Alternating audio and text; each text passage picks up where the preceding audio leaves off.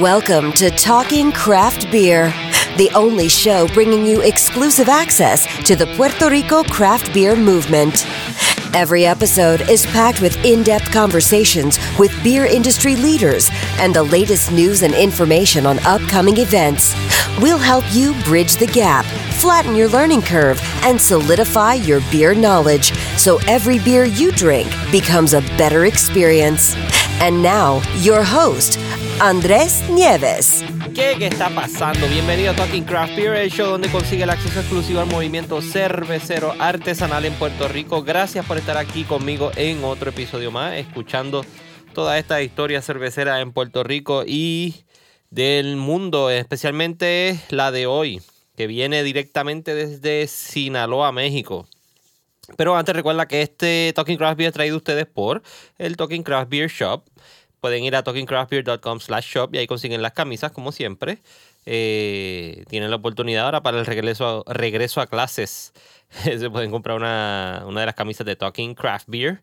Eh, este episodio está bien bueno, es parte de la serie que había comenzado hace varios episodios atrás en relación a los ingredientes principales de la cerveza, el agua, las, la, las maltas el lúpulo y la levadura. Me faltaba la levadura un poco más específico con un experto en levadura. Y me faltan lo que son las maltas, los granos.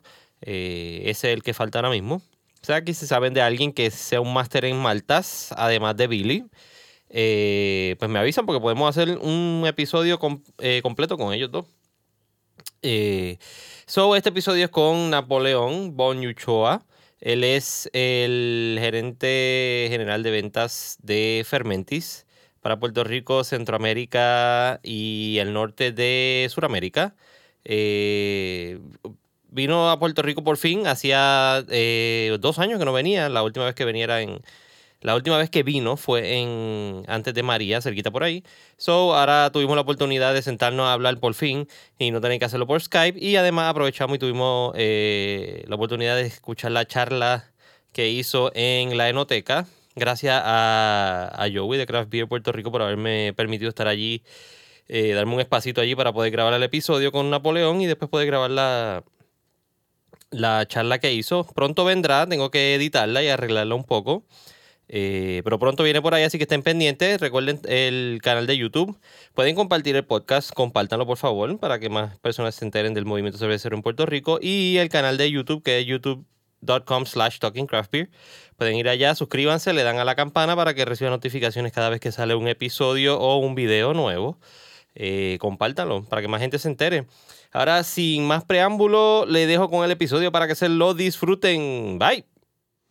Desde la Enoteca en Guaynabo me encuentro con el invitado de hoy que nos visita desde México. Cuenta con un bachillerato en Biochemical Engineering del Instituto Tecnológico de Culiacán, una maestría en Biotech Process Microbiology and Fermentation de la Universidad de Guadalajara.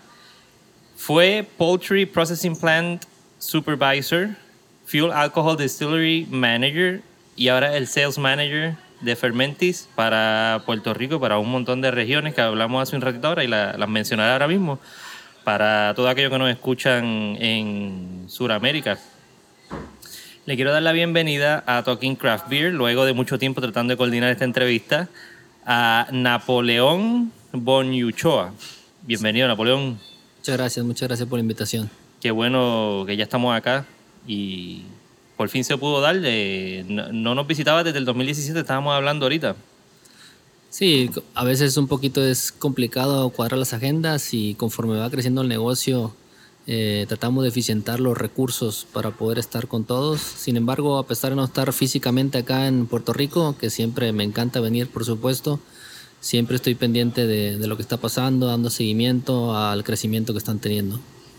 Eh, y mucho que ha sido después de María, porque exactamente la última visita que tuviste con nosotros fue en el 2017 y fue casi ahí antes de María, prácticamente. Ha pasado un montón. No sé si José te ha comentado de, del hecho que se aprobó la, el proyecto 280, que es el proyecto que incentiva a, o sea, a las cervecerías locales, microcervecerías, le baja el impuesto ahora de 2.55 a 95, las que empiezan eh, con una producción más reducida. Sí, estuvimos platicando un poquito con algunos cerveceros eh, el día de hoy y bueno, eh, es algo que se da conforme ustedes, yo he visto que son un país, una comunidad cervecera bastante unida que siempre eh, empujan todos, hacen un lobbying impresionante, la verdad, un, club de homebrewers muy unido, muy activo, y eso es lo principal que uno ve con, cuando hay colaboración, ¿no? que se empiecen a mover esos engranes de la política, de la parte industrial y que exista una competencia más equitativa, digamos que hay oportunidades para que nuevos proyectos se, se fraguen.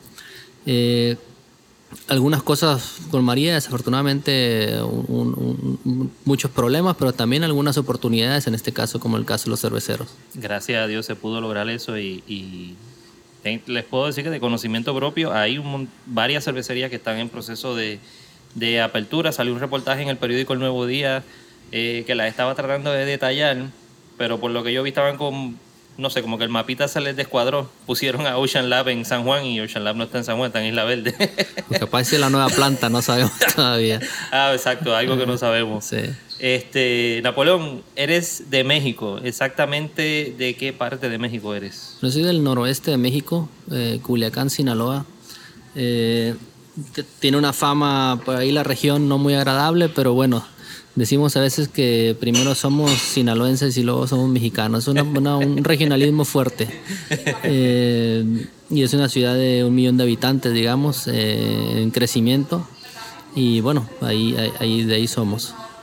Y entonces, ¿a qué te olía tu infancia en Culiacán?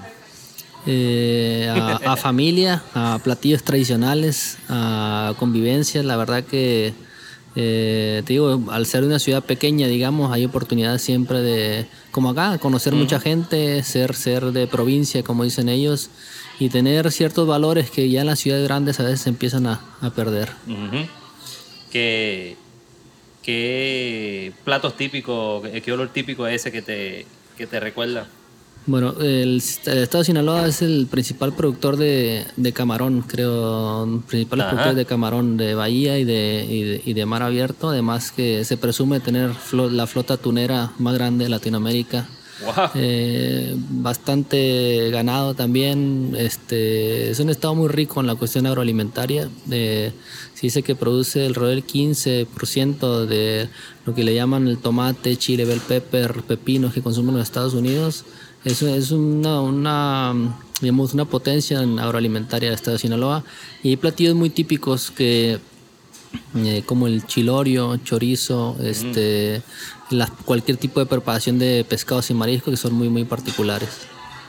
Eh, marisco por lo menos pues se lo dejo a mi esposa porque yo lo que es del mar lo respeto y lo dejo allá y me gusta verlo cuando se hace algún snorkeling o algo. Yo soy más carnívoro. ¿Algún plato en específico que es el preferido tuyo?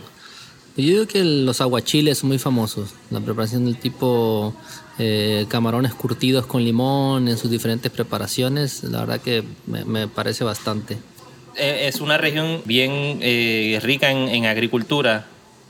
¿Eso fue lo que te llevó entonces a estudiar lo que es el, lo que es el Poultry Processing Plant? O? Bueno, de hecho, bueno, la, mi carrera es ingeniería bioquímica con especialidad en alimentos. Ah. Entonces ves toda la parte de de producción de alimentos a nivel casero, a nivel industrial, algunos procesos de fermentación.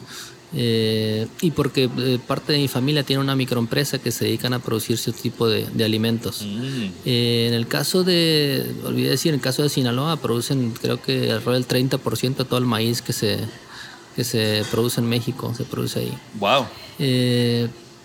Y bueno, siempre las oportunidades, digamos, regionales están orientadas a lo agroalimentario pero nada que, digamos, fue una mi primer empleo, de hecho.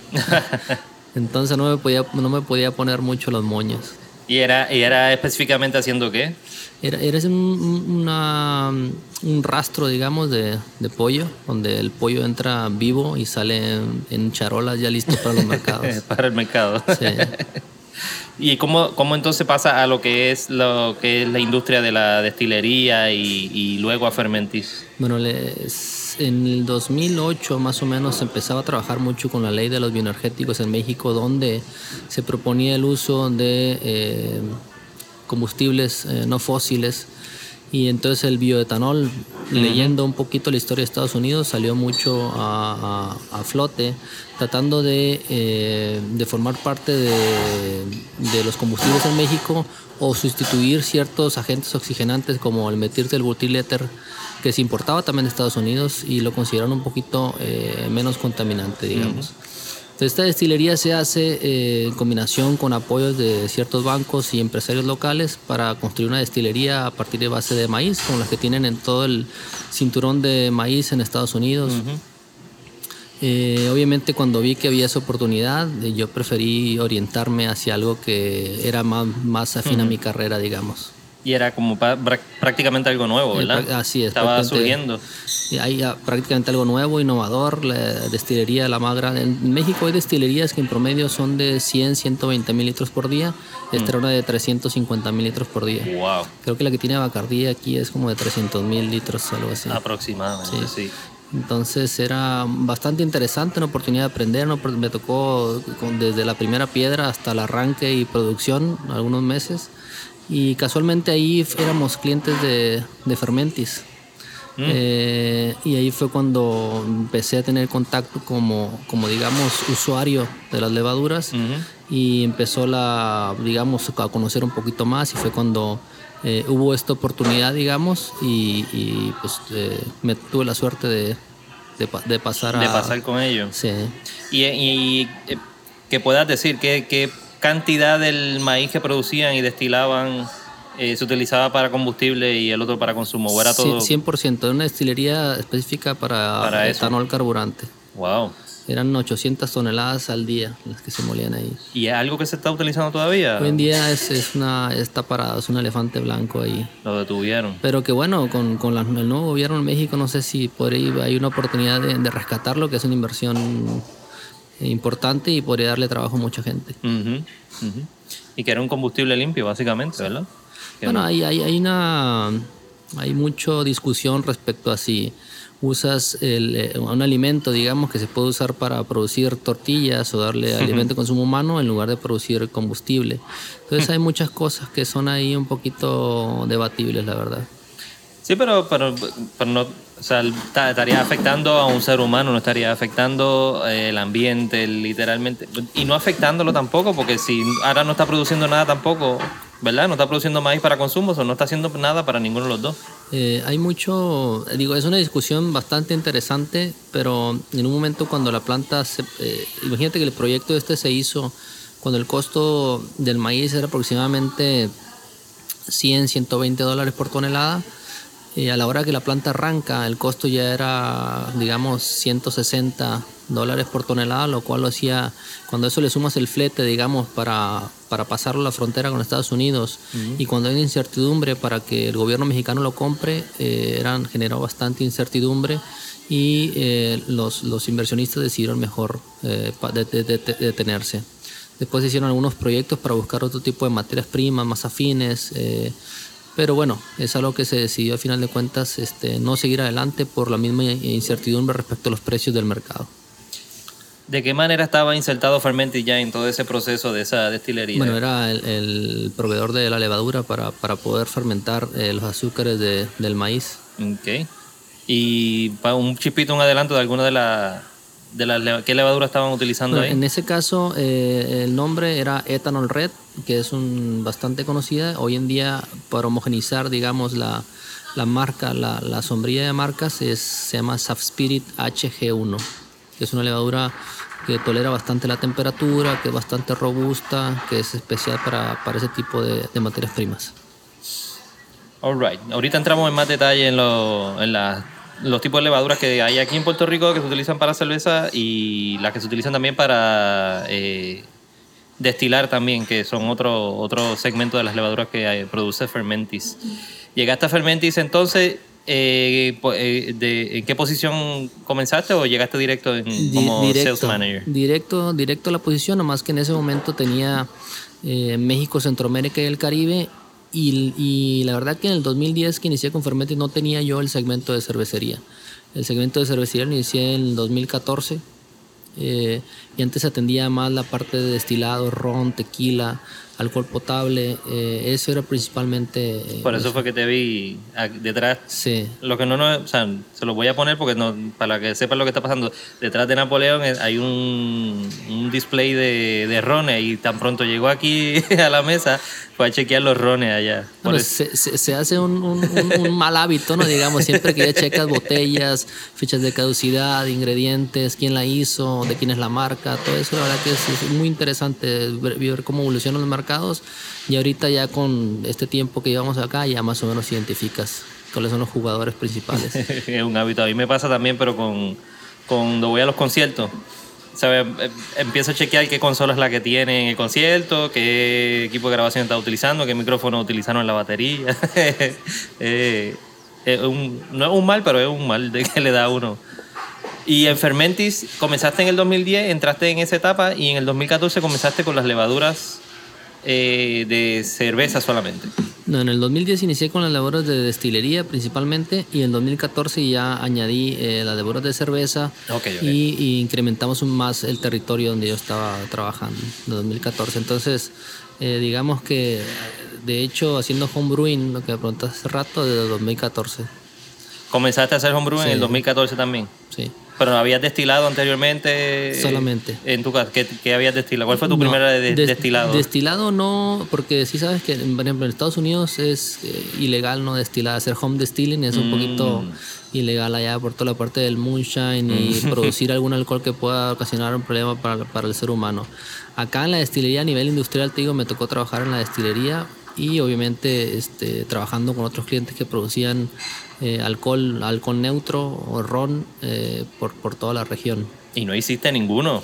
No, porque... Algo así es- es- calladito, como acá el roncaña que se hace en las montañas, ni nada así. Bueno, de- de- no, la verdad que no, no, no tuve esa oportunidad. Y es, es un mercado que eh, es un proceso, digamos, que a veces eh, tiene, tiene así como la cerveza, digamos, tiene muchas, muchas áreas de oportunidad para, para probar sabores, para probar procesos y, y dar un valor agregado a un alcohol. Yo les digo la diferencia entre un alcohol potable, digamos, que en el mercado puede costar entre, digamos, 75 centavos o 1.20 de dólar por litro, a tener un alcohol que después los conviertes en un ron Zacapa XO que vale 80, 100 dólares la botella. Estamos hablando del de litro y litro. Sin embargo, el valor agregado que se le va por los diferentes procesos, añejamiento, la marca, todo eso, es ahí donde está una área de oportunidad muy interesante.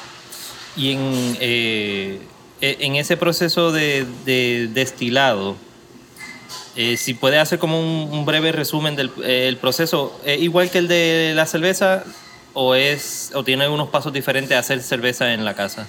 Bueno, digamos que eh, si, si nos vamos por la parte del whisky, pues que sería un mosto de, de grano, prim- es muy similar a la, a la cerveza. Lo que se hace, la primera diferencia que hay es que en el mosto de whisky se busca la máxima eficiencia, se busca convertir la mayor cantidad de azúcares en el mosto a alcohol. En el caso de la cerveza, digamos que se permite que esa eficiencia, la conversión de azúcares a alcohol no sea tal. ¿Por qué? Porque ese residual te aporta algo al final de cuentas a la cerveza y digamos que eh, es, un, es un fermentado, es un vino que tiene características más equilibradas en comparación a, a un, a un mosto que se agota completamente, que es más alcohólico. ¿ok? Esa es la, prim- la primera diferencia. Pero la segunda, que no es que está, digamos, eh, la atenuación final en el vino, hay que hacer un proceso de, de, de- de destilación, digamos, el, el primer paso donde se separa el agua del alcohol. Y es meterlo en una, en una olla, digamos, a ebullición y todos esos alcoholes que se van condensando, eh, ebulliendo, perdón, hay que recuperarlos por condensación en una siguiente olla. Y hay un proceso de separación ahí donde no todo el alcohol que se evapora se recupera, ¿ok? Porque primero que le llaman hacer los cortes, eh, quitar Eso- los alcoholes malos y los buenos. Cuando hablas del- de la evaporación, es lo que por lo general se ve que es como una olla tapada y parece como si fuera un laboratorio Así de es. uno tenía en la escuela que es. el vapor lo agarra y lo deposita en otro, Así en otro es. envase. Así es. Una vez que tú recuperas, digamos, es- esos primeros alcoholes y, y, eh, desechas lo que le llaman las, las cabezas, que son los alcoholes más volátiles, metanol y otro tipo de, de compuestos, hay que hacer una segunda destilación al menos para poder sacar un alcohol que sea ya de boca, un alcohol bebible, digamos, que tenga ciertas concentraciones para después poderlo añejar si quieres o simplemente diluir y embotellar o saborizar como tú quieras.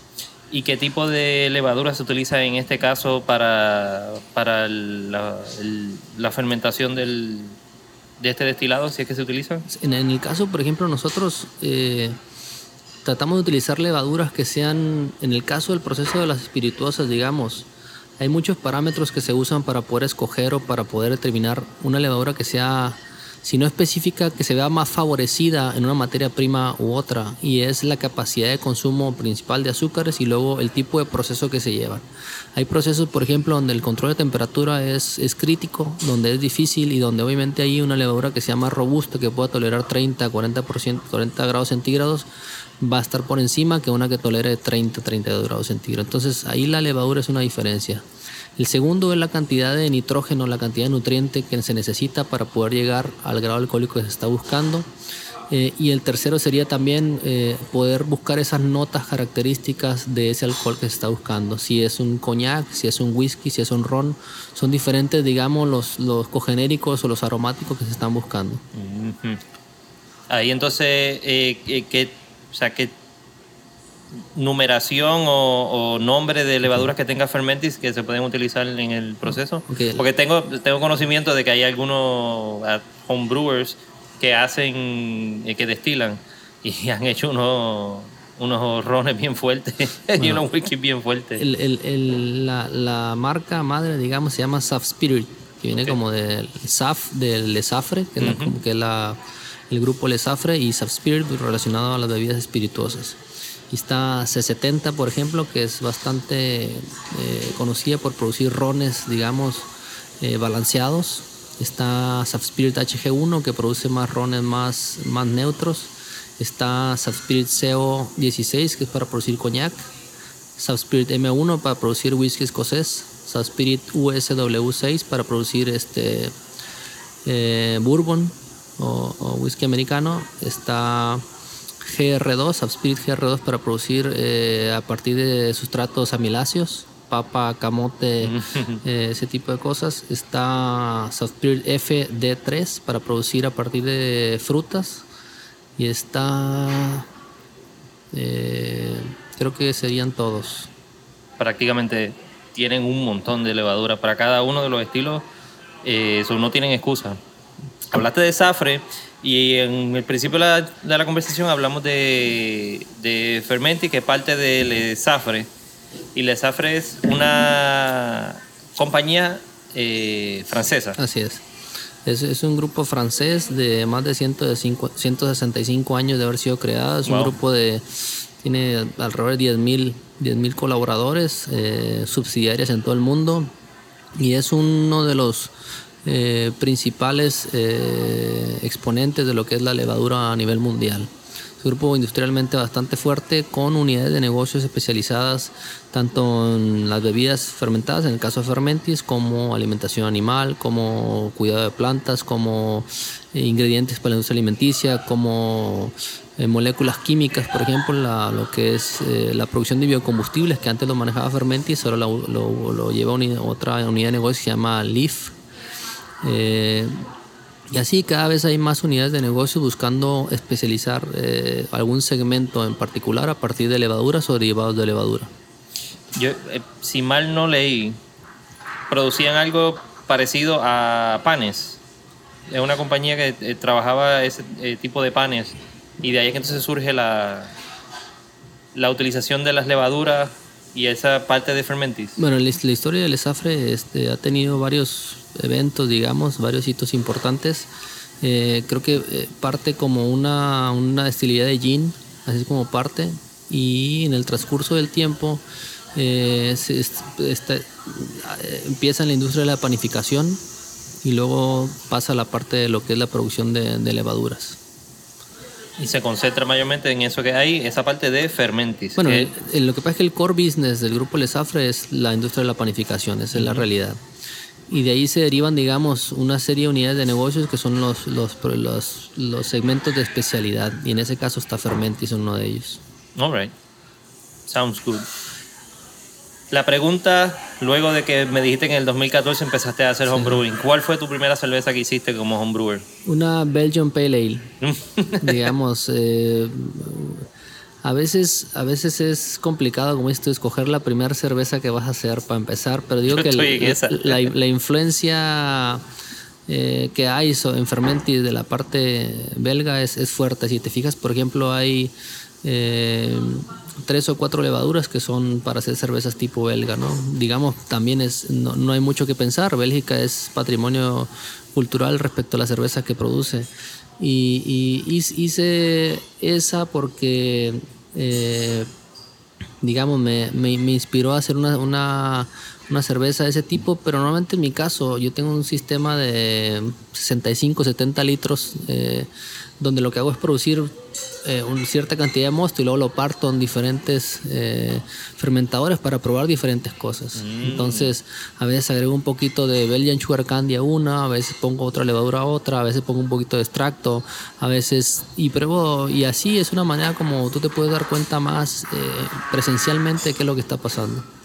Sí, que no es que hace una te la sirve, la, o sea, la envasa y la tiene igualdad y después vuelve y hace otra. O sea, aprovechas de esa misma batch que hace aprovecha y hace diferente o sea, coges la base que es esa cerveza y la trabajas de diferentes maneras. Yo, yo, sí, porque es una manera, o sea, la levadura seca te da esa ventaja, digamos, de que te permite aprender de una manera rápida, eh, haciéndolo de esa manera, partiendo un batch en tres o cuatro, inoculando diferentes levaduras y vas a ver eh, adelante de tus ojos qué, cuál es la diferencia real.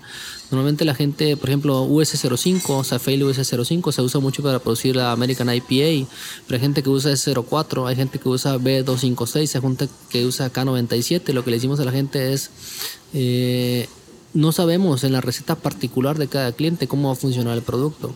Lo que le decimos es, fácilmente es, pueden partir el batch en, tres o cuatro partes, inocular tres o cuatro levaduras sales y, y, y vean ustedes mismos qué efecto tiene la levadura en su mosto particular. Sí, porque son diferentes eh, elementos o condiciones que tienen que darse para que reaccione con la levadura. entiendo yo. O sea, porque no, no todo va a reaccionar igual en todos lados por la misma levadura. El agua es diferente, eh, la manera en que lo cocinaste puede haber sido diferente. O sea, que no, no, no el hecho de que sea esa levadura diga que es para hacer eh, una blonde o una peleo pues va a funcionar y va a salir eso. No es como, hacer un, unos frijoles o... eso, es lo, que, eso es lo que nosotros tratamos de siempre orientar al cliente, que el cliente sea libre para crear. Eh, y uno, uno, de los cuestionamientos que muchas veces nos hacen los clientes a nosotros es, oye, ¿por qué, no le, ¿por qué los nombres tan complicados? ¿Por qué los nombres no, no le pusieron West Coast IPA? ¿Por qué? Porque si nosotros hacemos eso, creemos que el cliente se va, se, se focaliza solamente en una cosa, ¿no? Y en realidad que preferimos decir, es una levadura de atenuación de tanto, eh, produce ciertas notas, etcétera, etcétera. Y, y, desafortunadamente esa levadura nosotros la probamos siempre en un, en un mosto base, por eso hacemos curvas de referencia. Mm. Y hay tantos tipos de recetas distintas y el BJCP cada vez se abre más. Entonces lo que queremos es que el cliente sea libre para poder experimentar ciertas cosas. Si le quiere poner más malta viena o si le quiere poner otro tipo de malta, otro tipo de lúpulos, eh, que, experimente ¿no? por, por sí mismo el cliente. Hablamos un poco de que las, las levaduras, las levaduras de fermentis son eh, secas. ¿Cuál es la diferencia de una la diferencia o beneficio de una levadura seca a una levadura líquida? Eh, yo creo que ambos productos eh, son buenos. Ambos productos tienen, son buenos. La diferencia está en la manera de disponer de ellos. La levadura seca hay que entender que en algún momento fue una levadura líquida también. Sin embargo, por tener la tecnología que se tiene y, y el modelo de negocio enfocado a que sea un producto que se pueda mover para todo el mundo, el proceso de secado ayuda bastante bien. Entonces, eh, es, una manera, por ejemplo, de concentrar la cantidad de levaduras por eh, peso en este caso. Son células viables por gramo, así es como, como viene eh, en la especificación de nosotros. En el caso de la levadura líquida son células viables por mililitro. Y en el caso de una levadura líquida, por ejemplo, estamos hablando de un 20-30% de materia viable de células disponibles y acá estamos hablando de 95-97% de, de, levadura disponible. Entonces una diferencia bastante importante en ese sentido. Eh, al ser por peso es mucho más fácil que yo tome una báscula o que tome una unidad de medida particular y que yo la use en mi proceso de una manera más, más sencilla. ¿no? Eh, eso es una de las diferencias principales. Obviamente en la levadura líquida hay que cuidar más la cadena de frío, hay que cuidar más la viabilidad, vitalidad, es un producto que requiere otros cuidados en el caso de la levadura seca es un producto más robusto, creo yo, que tolera más condiciones del clima, el tiempo, etc. Déjame ver si entendí bien. Quisiste decir que entonces la levadura seca, al hecho de que no tiene ese componente del agua, puede que tenga más levadura o siempre es la misma cantidad que una líquida. Mm, son cosas independientes. El no tener agua, por ejemplo, eh, lo que permite es que la levadura dure más a través del tiempo. Eso es número uno. Número dos, son, son medidas distintas. El, eh, la levadura líquida, por ejemplo, ser medida en células por mililitro, significa las células, el número de células que tú tienes en un mililitro en un volumen. Y acá, el tener células por gramo es el número de células que podemos empacar nosotros por cada gramo de producto. Hay ciertas levaduras, por ejemplo, tanto en volumen como en peso, que por su tamaño pueden ser menos o más. Entonces eso es algo característico de cada una de las levaduras y no, y no necesariamente eh, es, es, una, una medida del performance, digamos, de la levadura. Siempre es una característica eh, eh, fisiológica de cada una de las levaduras. O sea que eh, Fermenti decidió hacerlo todo el proceso de levadura seca por la conveniencia, entiendo yo, del transporte y del manejo de la levadura. Así es. Probablemente va, eh, probablemente no, definitivamente va a durar más la levadura en el proceso de distribución a donde quiera que lo envíen que una levadura líquida y em, además de que ayuda al homebrewer o al brewer, porque en la cervecería grande aquí en Puerto Rico se utiliza Fermentis también, en, en, en algunas de ellas que yo conozco que sí la utilizan So, eh, es más beneficio para, esa, para los cerveceros poderla almacenar. Yo te digo, es, es muy conveniente. O sea, una vez eh, que usas levadura seca y que ves que abres un sobre y haces el pitch de una manera tan sencilla, no, no, es complicado, por ejemplo, pensar en que tengo que hacer un starter, que tengo que hacer 24, 48 horas, eh, que me tengo que preocupar por la viabilidad del vial o, o, la, o, el pouch que yo compré, es, es, es, no, no sé, no lo veo yo así. Nosotros creemos que eh, Fermentis otorga seguridad principalmente al cliente y le, permite enfocarse en otros aspectos de, la receta de una manera inicial. Claro que llegará un punto donde cuando el cliente eh, termine su proceso creativo de innovación en maltas, lúpulos, agua, definitivamente en algún momento tiene que regresar a la levadura y empezar a ver cómo eh, optimiza el uso de la levadura. Entonces en eso estamos trabajando hoy en día para poder otorgarle al cliente diferentes opciones. ¿Cuál es la mayor importancia de la levadura en todo el proceso de la confección de la cerveza? Eh, yo pienso que lo, lo, una, una, de las cosas más importantes es que estamos hablando de un organismo vivo. Esa es una de las principales diferencias. Eh, es un organismo vivo que va a reaccionar dependiendo de las condiciones o los manejos que el cervecero o el medio, eh, digamos, eh, tengan. Entonces uno es capaz de favorecer ciertos comportamientos o atenuar otros comportamientos dependiendo de los manejos. En el caso de, la, de las maltas, digamos, o, o, lúpulos, son procesos de conversión, digamos, que están, que están dados, sí, por, por procesos eh, químicos también, pero acá eh, es, es, es, algo un poquito más complejo que eso. Y en el pasado siempre se habló de la levadura como una caja negra, como algo que... O hasta un accidente. Sí, que, que, nadie sabía, ni siquiera la gente que la usaba, qué era lo que, qué era lo que hacía. Simplemente se manejó. Eh, recuerda que había solamente dos tipos de, cepas, las, las ale y las lager, digamos. Y hoy en día la tecnología nos ha llevado a identificar que en, dentro de las ales o dentro de las lagers hay diferentes. Eh, levaduras que son, la verdad, que a veces completamente distintas, a veces comparten eh, similitudes con las lagers y con las ale, ya cada vez es algo que se está estudiando más y son más complejos los estudios que hay cada vez.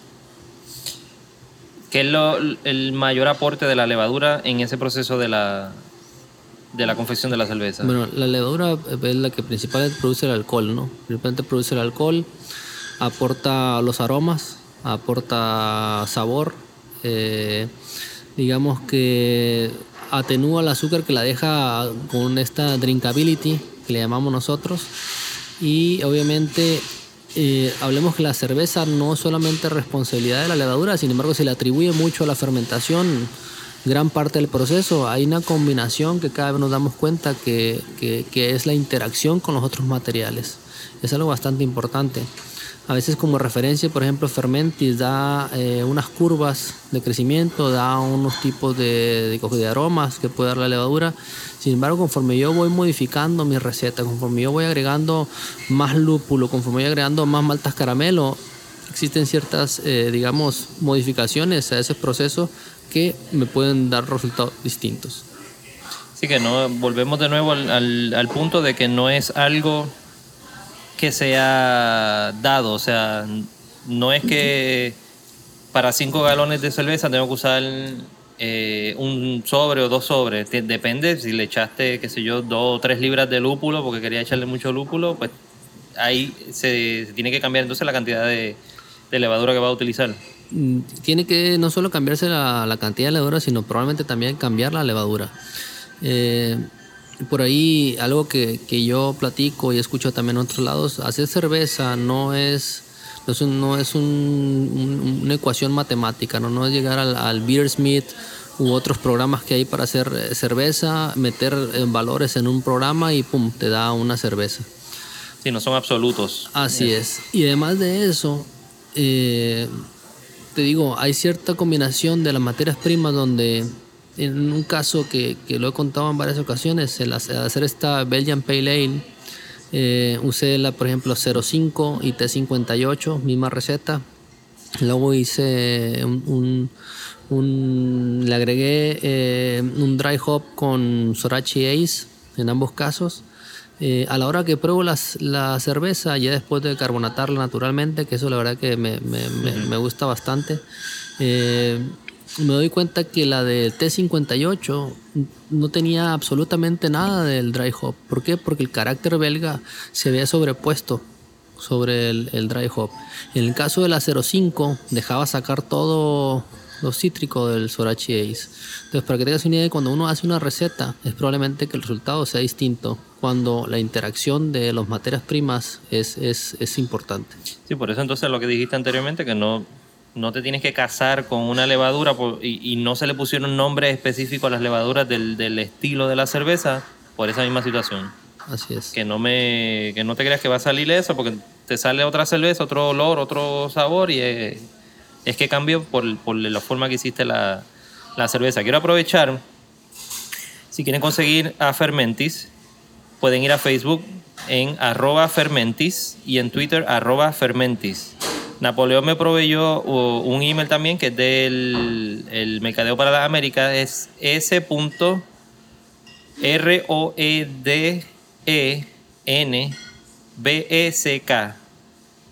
Roed, Roede, Roedenbeck.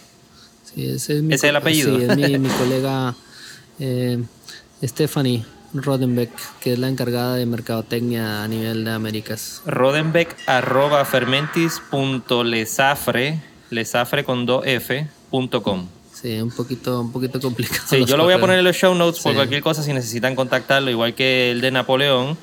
Eh, pues si quieren contactarlo, alguna pregunta que tengan, no es customer service, por favor, no es.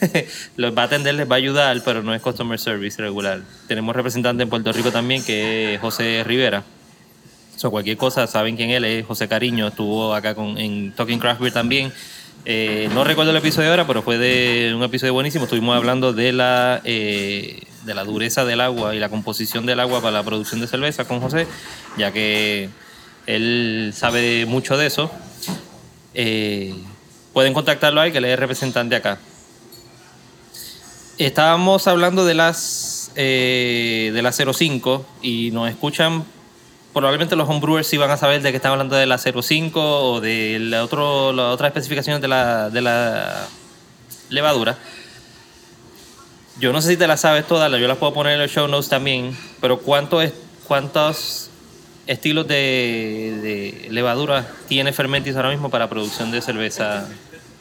Bueno, tiene la 0, 05, que es la American Ale, digamos, Safale 04, que es la English Ale y tiene Safale K97 que es la German Ale. Tiene eh, Safale B134 que es para cervezas de alta atenuación, cervezas estilo Saison, digamos, Saison belga. Tiene Safale T58 para hacer eh, estilo belga también, muy aromático, muy fenólica, muy esterosa. Tiene la Safale S33 que es para hacer belga multipropósito, que también la verdad que a mí me gusta mucho usarla para las cervezas oscuras porque para los que no, digamos, no somos amantes del café sin ofender a nadie, a mí me gusta agregar las maltas oscuras en el, en el no desde el inicio, sino en el sparge, para que me proporcione color solamente y no tanto la astringencia o la acidez de las maltas tostadas. Eso en combinación con la S33 y los azúcares residuales me parece que da bastante redondez a las cervezas oscuras. Y luego tenemos eh, Saf Ale eh, W06, que es una cepa para el trigo alemán de Stefan. Tenemos eh, la de las de, las lagers. Ah, tenemos la Safel B256 que le llamamos de, Abadía antes pero se decidió cambiar el nombre. Cervezas dobles triples muy secas eh, frutales tenemos de las lagers eh, Safeil eh, Saflager perdón W3470 de Bain Stefan que es la cepa más equilibrada que tenemos la Saflager S23 y la Saflager S189 tenemos nuevos productos, en el caso de la Safale HA18 para hacer barley wine de 18-20% de alcohol. Tenemos por ahí una cepa eh, 01 que es para hacer cervezas eh, sin alcohol o bajas en alcohol. Eh, y creo que esas serían todas las cepas que tenemos por el momento para la Básicamente como 12. Son 3, 5, como, sí, como 13, 14. 13, 14. Sí que son un montón y de nuevo, no todas, o sea, no porque digan ese estilo o para lo que posiblemente puede que sea, eh, esa levadura, la pueden, tienen, tienen que tantearla y chequearla. Esa, esa idea que diste de hacer el batch y, hacer un test con, con, ella, ver cómo funciona, hacer esa base y hacer el test, eh, es buena idea para, para todos los que nos están escuchando, todos los homebrewers, que aprovechen. Eh, algo en específico o característico que pueda eh, como un tip o un truco que pueda darle sobre, sobre las levaduras que, produce Fermentis?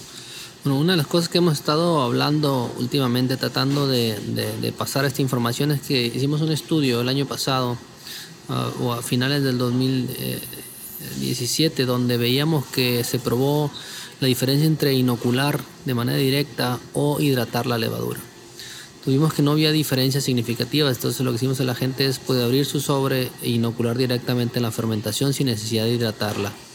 Incluso vimos eh, a más detalle y la hidratamos en mosto, en aguas de diferentes calidades para ver si el agua también tenía un efecto sobre la hidratación de la levadura.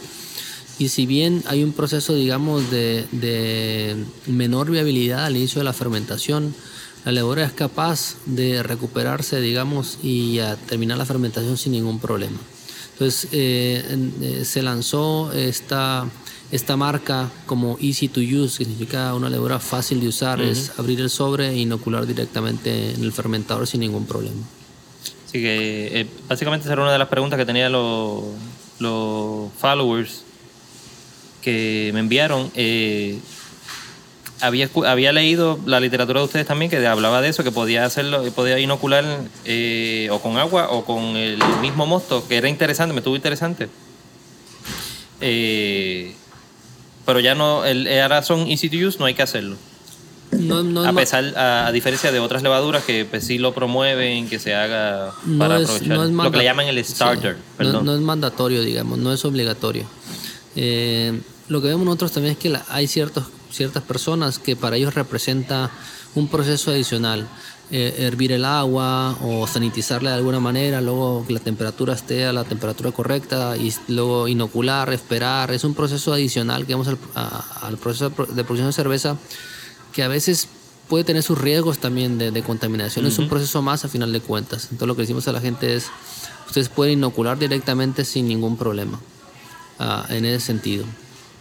Eh, conforme, obviamente hay cierta gente que ya tiene un sistema de difusión de levadura, digamos cervecerías más grandes que ya tienen todo por bomba, etcétera, a ellos obviamente que les va a convenir ponerle un medio líquido para poderla eh, transportar mejor a los, a los fermentadores.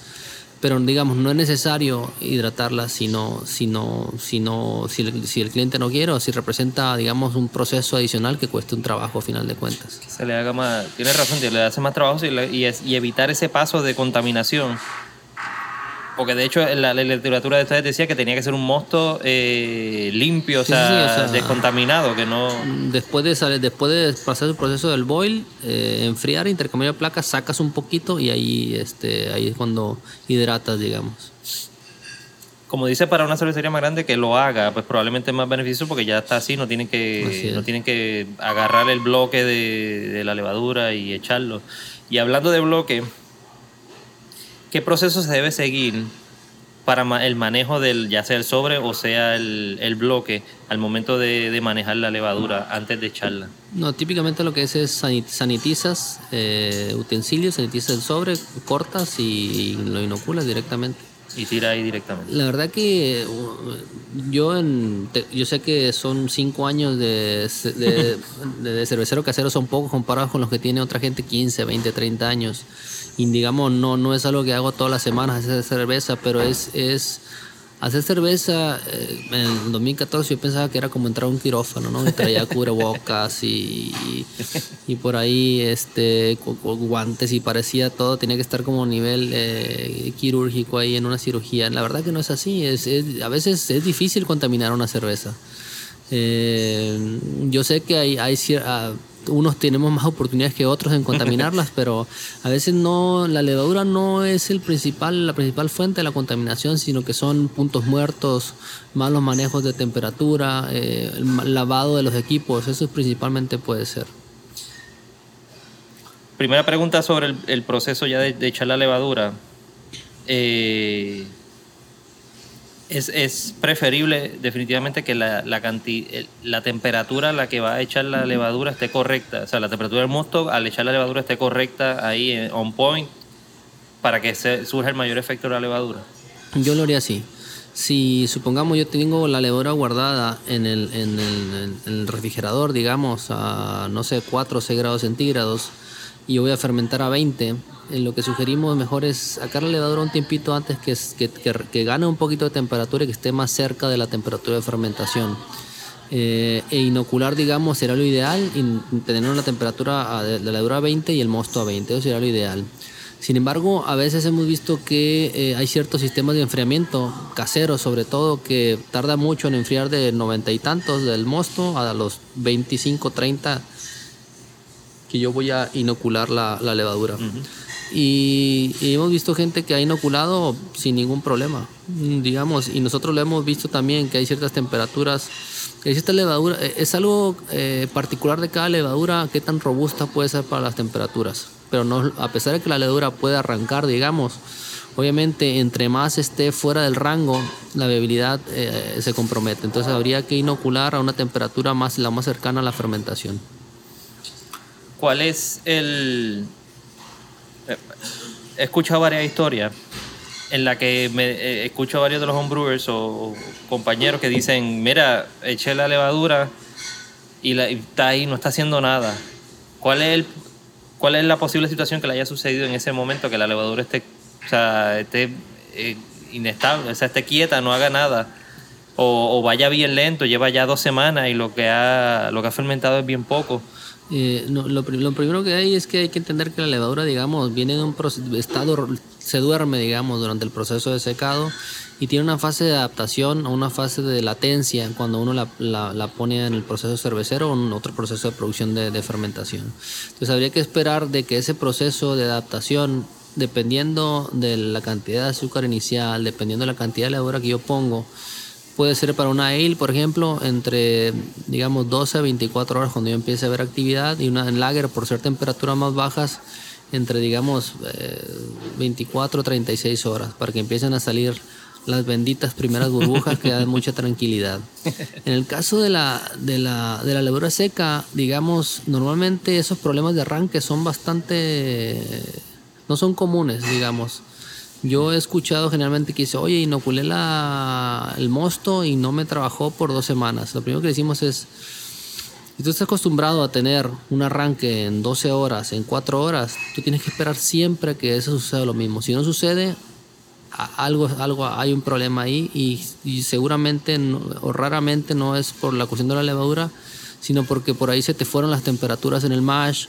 eh, y, eso te genera un mosto distinto a lo que tú estás acostumbrado a hacer. Entonces, cuando la levadura no tiene azúcares para poder consumir, o digamos que son fermentables para esa levadura, va a trabajar súper lento o va a tener un pico bien grande al inicio y se va a apagar bien rápido y te va a quedar un residual bastante alto.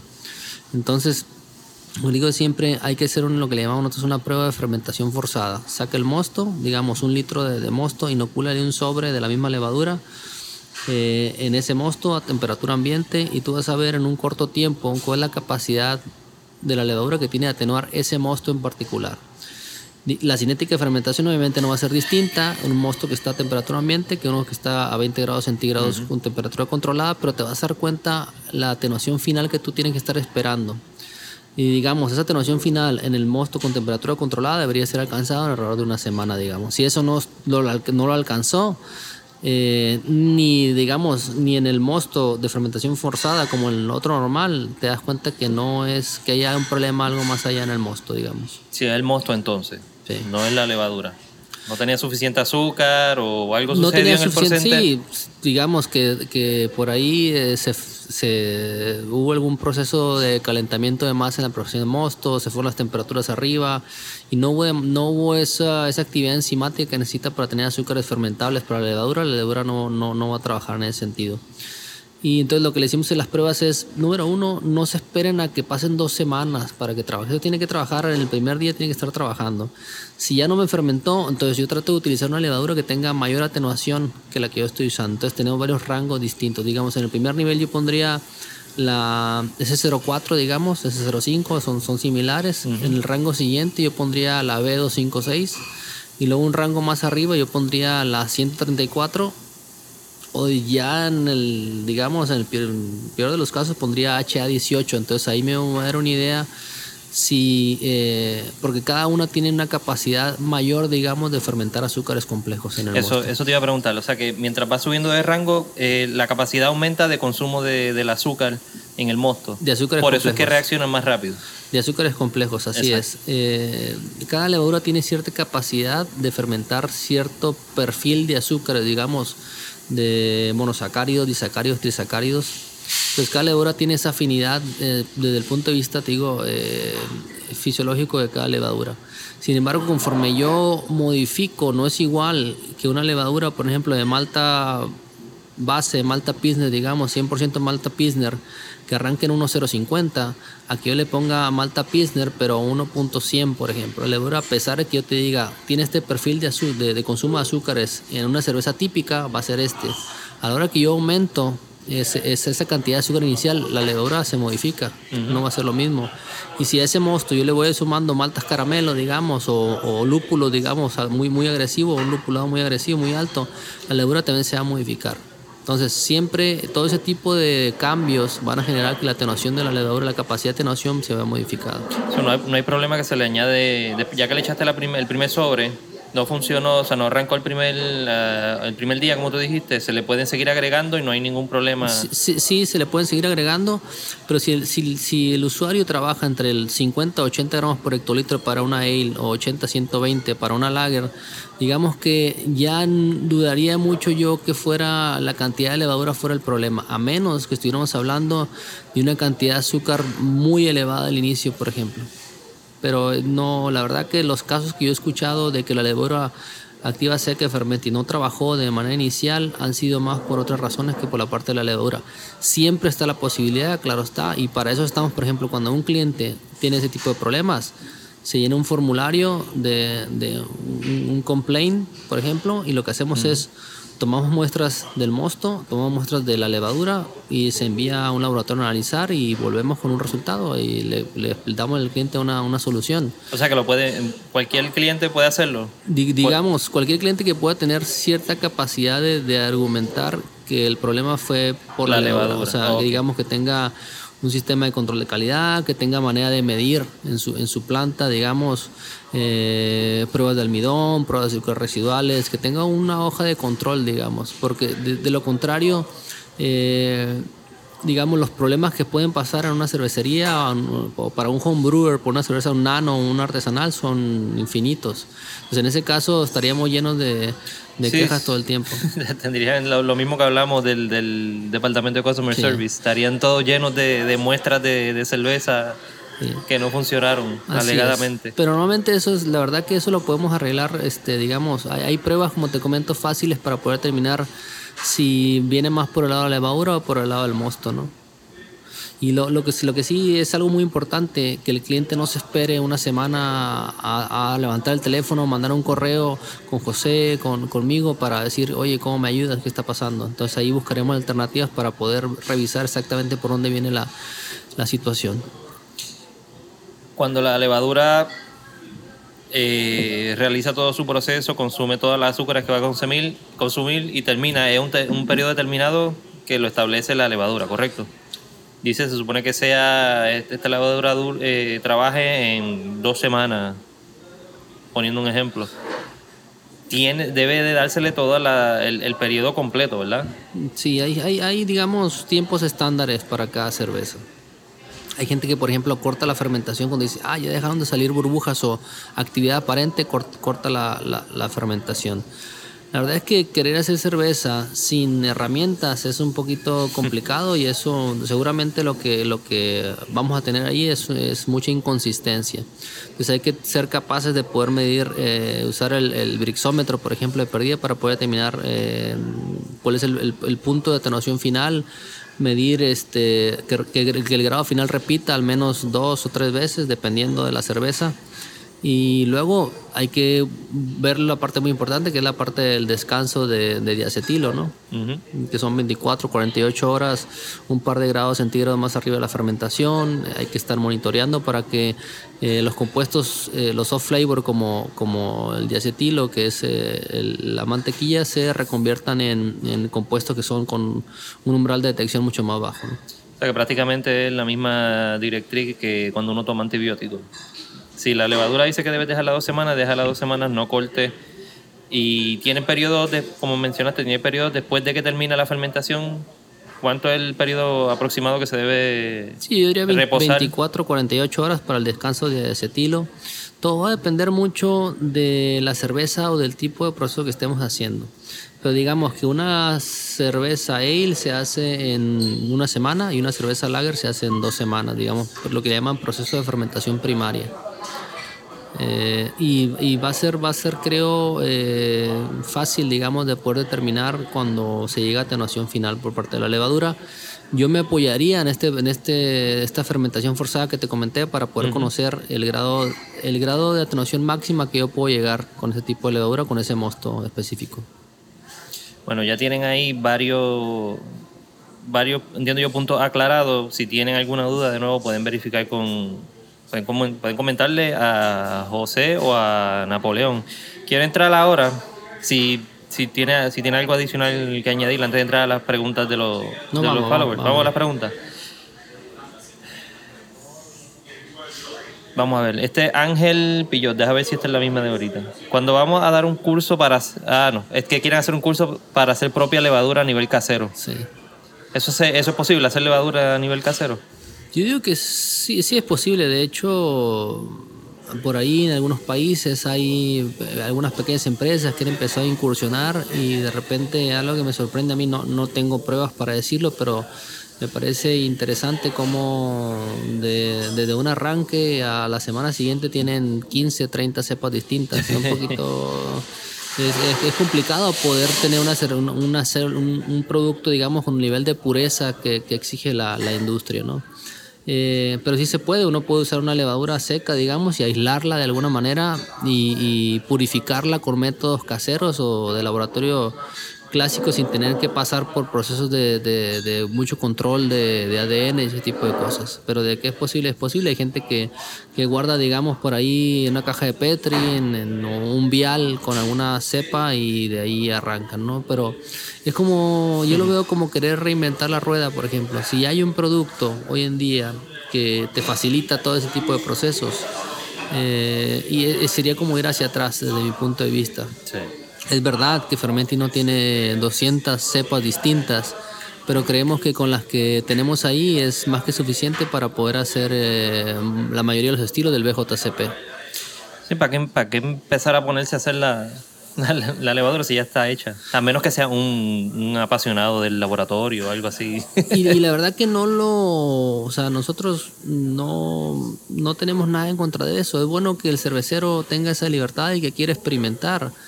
Se vale y, es creatividad y a veces la gente busca tener el, a su cepa de, de, su, de, su, lugar de origen, de su terroir, que represente algo para, para, para ellos. Hay gente que se pone a recolectar, eh, abre con cajas de Petri abiertas por todo el taller a recuperar lo que crezca ahí y probablemente eh, la referencia de ellos es que no, si, si aquí la tengo, si aquí se me creció, significa que si uno sepa que solamente puede crecer aquí, pero hay que tener idea que es un microorganismo que está en la tierra, en el medio ambiente, en el suelo, en todos lados. Entonces, eh, poder reclamar que tienes un, un microorganismo único es, es, algo difícil, pero bueno, habría, habría que probarlo, ¿no? O trabajarlo más bien en un laboratorio. Algún, yo soy un profesor aquí de Aguadilla que le gusta el homebrewing. A lo mejor en algún laboratorio de universidad o algo se pueda trabajar. hay cepas, hay cepas increíbles en bancos de, de levaduras alrededor del mundo que son muy características, tienen aromas eh, muy, muy, muy diferenciados de otras, digamos. El problema para nosotros es que a veces, eh, en punto de vista eh, industrial, digamos, donde nuestros lotes son mínimo 5 o 10 toneladas de levadura seca, eh, se nos complica un poquito tener todas las levaduras que existen en el mundo en formato industrial. Además de que no todas las levaduras soportan, digamos, el proceso este industrial para poder ser llevadas a cabo en un formato comercial. Wow. El punto es, compren Fermentis y dejen el de hobby la, tratar de crear su propia levadura. Si le funciona, pues hablen con Fermentis y le digan si es un strain nuevo de acá del área de Puerto Rico o algo. Sí. Ok, este es Beer Merd. Quisiera saber si existe una diferencia real entre hacer el pitch con la levadura seca directa eh, del sobre o rehidratarla. Eso entiendo que lo cubrimos ahorita. Sí. yo creo que todo se basa, si tú estás poniendo el mismo, el mismo peso del pitch, digamos, 50 gramos por hectolitro en cada cosa, tú tienes que tener la idea de que el número de células final que va a entrar ahí es, es algo bastante, bastante similar es probablemente que el que está hidratado, digamos, si tú cuidaste las temperaturas, si fuiste gentil a la hora de agitar, etcétera, etcétera, puede tener una fase de adaptación un poquito más corta. Pero al segundo o tercer día de la fermentación, eso va a estar bastante, bastante similar. Y al final de la cerveza, uno no, no modifica, digamos, el ADN o la capacidad de la levadura de fermentar azúcares más complejos por ponerla en, agua. Entonces, uno podría esperar resultados bastante similares en ambos casos. Eh, eliminar un paso básicamente, porque ya están como el slogan ahora de, de Fermented Easy to Use. Así es. Eh, eh, Mr. Hoppy Hunter pregunta que dónde se cosechan, dónde se cosecha la levadura. Eh, para recuperar la levadura, me imagino que pregunta. Nosotros vemos eh, de manera, o sea, eh, hay muchas estrategias. Hay gente que recupera levadura de cono a cono, de, por, conos comunicantes. Hay gente que es durante la, fase más importante de la levadura. Hay gente que cosecha, dependiendo de la levadura, que cuando tienes tanques abiertos, que cosechan levaduras de fermentación alta, la parte de arriba. Pero nosotros creemos que la mejor manera de cosecharla es cuando está haciendo el cold crash. ¿Por qué? Porque siento que una vez que estás en la parte del cold crash ya pasaste varias purgas, ya pasaste el racking que, que digamos elimina el, trop que tienes ahí, elimina fibras, elimina restos de, lúpulo, ¿no? Que, ¿no? que no conviene traerlos con una levadura. Y digamos que mucha de la levadura que sedimenta en la fermentación primaria es levadura que ya hay su proceso que es de mala calidad. En el caso de la levadura que es forzada a sedimentar, digamos, en el cold crash, es una levadura que eh, está en, buena, buena calidad ahí todavía. Y aparte, de, lo bueno es que cuando tú la, la forzas a que sedimente para poder cosecharla, digamos que es una levadura que ya por temperatura está estable para poder ser repicheada después. Eh, pedido, mínimo de pedido, pues eso ya se tiene que hablar con, con José porque básicamente ya es un, proceso de compra, eso con José Cariño, José Rivera. Eh, rotación de inventario. ¿Cómo se debe manejar el, proceso, la compra de, esa levadura? Si compraste, yo, 5 o 6 sobre hoy, mañana tiene, o sea, el mes que viene compraste más. normalmente, claro que es como, eh, como todos inventarios, ¿no? Primeras entradas, primeras salidas, pero hoy en día, para que tengan una idea, hay producto que, que está eh, fechado, digamos, de fecha de consumo preferente hasta el 2022. Ok. Y digamos, es lo que te permite, las cosas que te permite la levadura seca es que tú tengas seguridad de que tu producto está sobrado en cuanto a su fecha de consumo preferente y por ese mismo tipo de rotación que tiene Fermentis de producir lotes y del gran consumo que hay del- de levadura, eh, están siempre cambiando los lotes. Es básicamente como pasa con la cerveza. Siempre bébete la más reciente, no utilices la. Adiós, sí, bébete la más reciente, no te bebas la más vieja y dejes la reciente. La, es. ¿Sí? Eh, Bébete- bébete la, bébete la más vieja, digamos. Bébete la más vieja y, deja, Sí. y ve guardando la más reciente, En, exacto. en el caso de la levadura hay que entender que el ser un proceso, hacer un producto, digamos, eh, prácticamente seco, eh, lo que sucede cuando la, la levadura, digamos, ha sido cuidada en sus condiciones eh, recomendadas, eh, lo que sucede es que la viabilidad empieza a bajar, pero empieza a, bajar, digamos, en una tasa bastante, bastante, eh, digamos, no, no, tan, no tan significativa. Eh, entonces, cuando yo tengo una levadura que, digamos, eh, su fecha de consumo preferente es eh, agosto del 2019, digamos, este mes, yo no tendría que preocuparme tanto. A lo mejor yo tengo que poner, en lugar de poner 50 gramos por hectolitro, puedo poner 55 gramos por hectolitro, que la verdad no hay ningún problema. Probablemente en mi cerveza, que es de 4 o 5% de alcohol, yo puedo poner igual los 50 gramos por hectolitro y ni siquiera voy a notar ninguna diferencia. O sea, la, el decremento de viabilidad en una, en una, levadura que ya cumplió su fecha de consumo preferente es, es, es pequeño y no puede compensar adicionando un poquito más de levadura. Eh, la otra pregunta que tenía es que ¿dónde están establecidos? Me imagino que dónde están ubicados.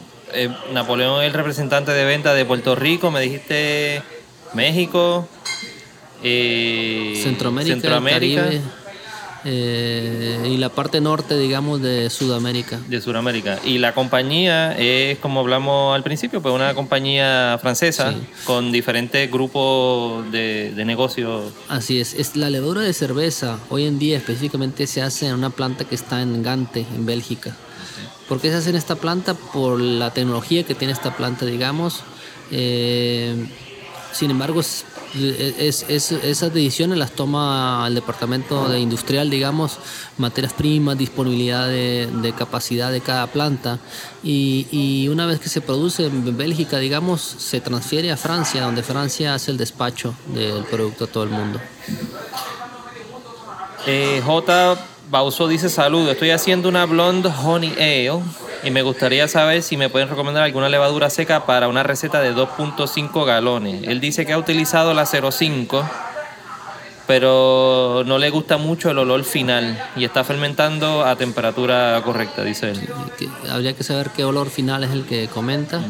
Eh, si, tú, si tú me las pones, por ejemplo, eh, el 05 sería más neutra que 04 y probablemente eh, igual de neutra que la K97, que digamos son las cepas más neutras que tenemos.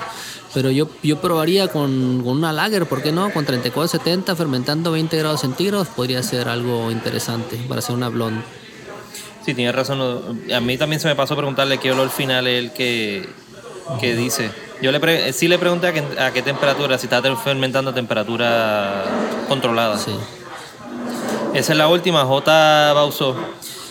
Eh, bueno, Napoleón, muchas gracias por toda la información que nos has dado. Yo espero que ahora viene la charla, so va a haber más información todavía sobre Fermentis. Eh, la voy a estar grabando, va a estar disponible en YouTube, eh, youtube.com slash Talking Craft Beer. Pueden ir ahí, van a ver todos los episodios y los videos que hay. Eh, Fermentis en Facebook, at Fermentis. Fermentis en Twitter, at Fermentis también. Y fermentis.com, que es el website, que ahí pueden chequear todo. Eh, ese Roden, Rodenbeck, at fermentis.lesafre con 2f.com, Marketing for the Americas. Eh, pueden contactarlo ahí. El email tuyo, ¿lo quieres dar? ¿O es mejor que contacten a José? Eh, bueno, pueden contactar a José, pero también pueden contactar directamente si gustan a n.bonjouchoa, es B de bueno, O de oso, N de niño, Y, O de oso, U de uva, C de casa, H, O de oso, A de Ana, eh. Ya lo saben, ahí pueden contactarlo. Muchas gracias, Napoleón, nuevamente por haber estado aquí con nosotros y eh, proveernos toda esta información súper interesante y buenísima. Recuerden las, las levaduras fermentis y C2 Use. Abren sobre, desinfectan sobre, abren sobre, echan y ya. No tienen que estar eh, haciendo los pitch eh, ni nada de eso. Es todo directo y rápido. Muchas gracias, Napoleón. Gracias a ti, Andrés. Nos vemos en la próxima. Bye. Thank you for listening to the Talking Craft Beer Show. Let's keep on talking, so connect with us on Facebook and Instagram at Talking Craft Beer and, of course, at TalkingCraftBeer.com.